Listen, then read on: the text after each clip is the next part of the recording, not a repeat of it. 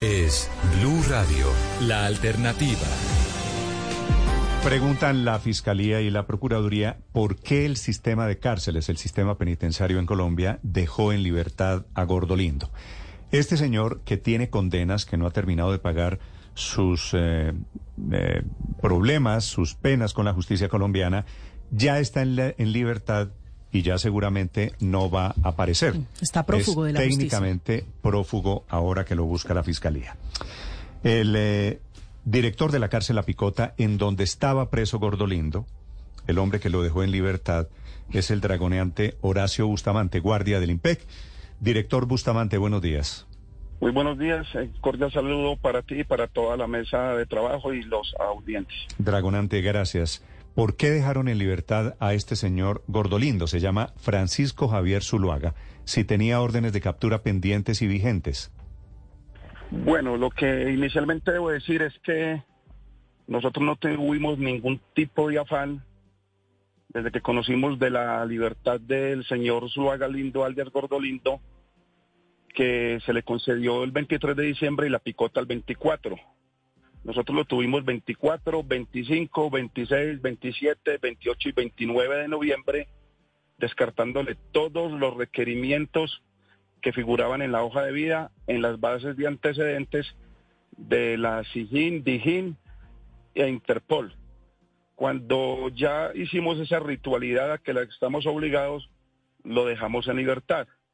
El 30 de noviembre, un día después de que lo dejamos de libertad, a él lo condenan a 11 años de prisión por una medida de aseguramiento que se le impuso en el año 2019.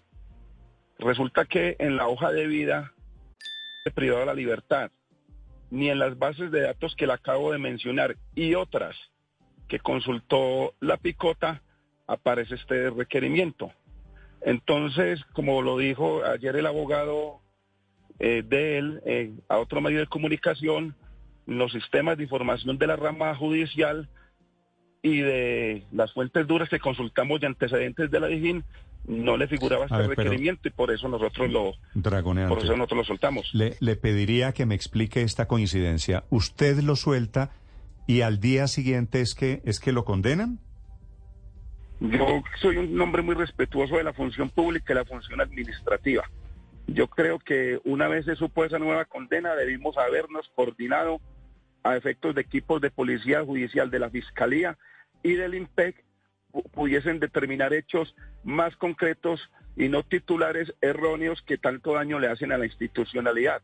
Sin embargo, siendo respetuoso de la justicia y de la investigación que ahora se está llevando a cabo, yo prefiero no dar ningún tipo de hipótesis.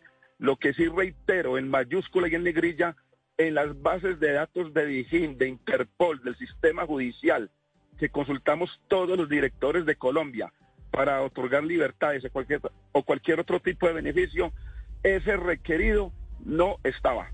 Sí, pero ¿tiene esa libertad eh, dragoneante? ¿Tenía alguna condición, algún requerimiento particular? Ningún tipo de condición porque era eh, una libertad por pena cumplida.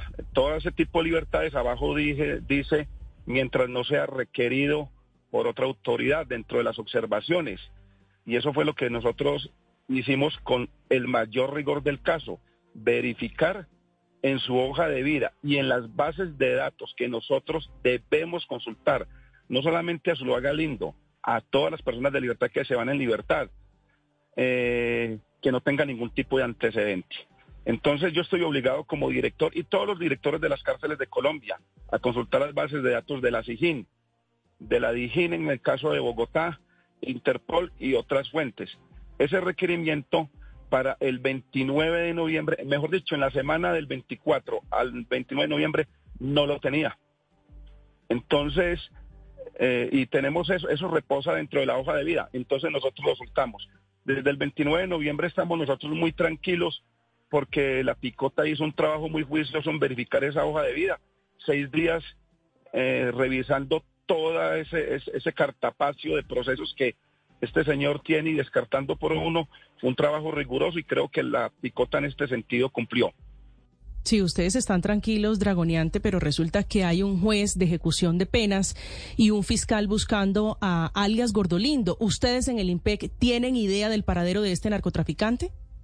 No, nosotros hasta que lo dejamos en libertad eh, cumplimos nuestra misión legal, constitucional y legal.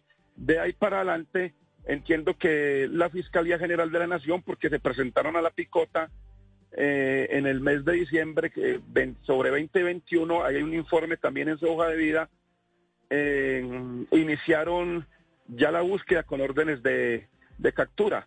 Pero también debo resaltar que eh, hemos leído atentamente la carta que el apoderado judicial de Gordolindo ha enviado y ahí está muy claro que él se comunicó ya como que tiene acercamientos con el despacho que le tiene ese requerimiento. Y yo pienso que si va a haber una presentación, eh, pues si no, que le caiga todo el peso de la ley que aparezca porque lo están buscando, tiene condenas pendientes. Dragoniante Bustamante, le cambio el tema. Allí en la cárcel La Picota, la otra noticia del día es la libertad finalmente para ocho policías investigados por la muerte de los tres jóvenes en Chochó, en Sucre, en el departamento de Córdoba. Quedaron libres finalmente porque no hubo internet para conectarlos a las audiencias. ¿Es cierto? ¿Hay problemas de conexión de internet allí en la cárcel La Picota? Sí, eso es cierto en el sentido de que sí hay problemas de Internet. Yo debo admitir que ese problema sí, sí, lo, sí lo tenemos, pero el instituto no tiene competencia con, con esa función de proveer Internet. La picota estuvo hace dos semanas, toda una semana sin Internet, valga la redundancia, y eso ya es un problema del operador. Al frente de la picota tenemos unas obras de la troncal Caracas, donde han hecho unos daños también, han dañado el acueducto y no he tenido agua, han dañado redes eléctricas, se me ha ido la luz en la picota, eh, han dañado cableado de internet, se me ha ido el internet. El INPE emitió un comunicado a nivel nacional en los días que la picota estuvo sin internet, eh, manifestando que era ese problema se solucionaba, llevaba cinco días sin internet y que pronto se restablecería ese servicio que lo provee ETV a la cárcel la picota. Sí, eh, perdóneme, Dragoneante. Y si hay problemas de Internet, ¿por qué no llevan a estos detenidos a un lugar en donde sí haya Internet? Precisamente eso es lo que hacen algunos jueces, fiscales, eh, que cuando hay algún problema de conexión, porque ahora con la virtualidad yo debo manifestarle al país que... Pues nos sentimos con tristeza con rabia al saber que se vencieron los términos.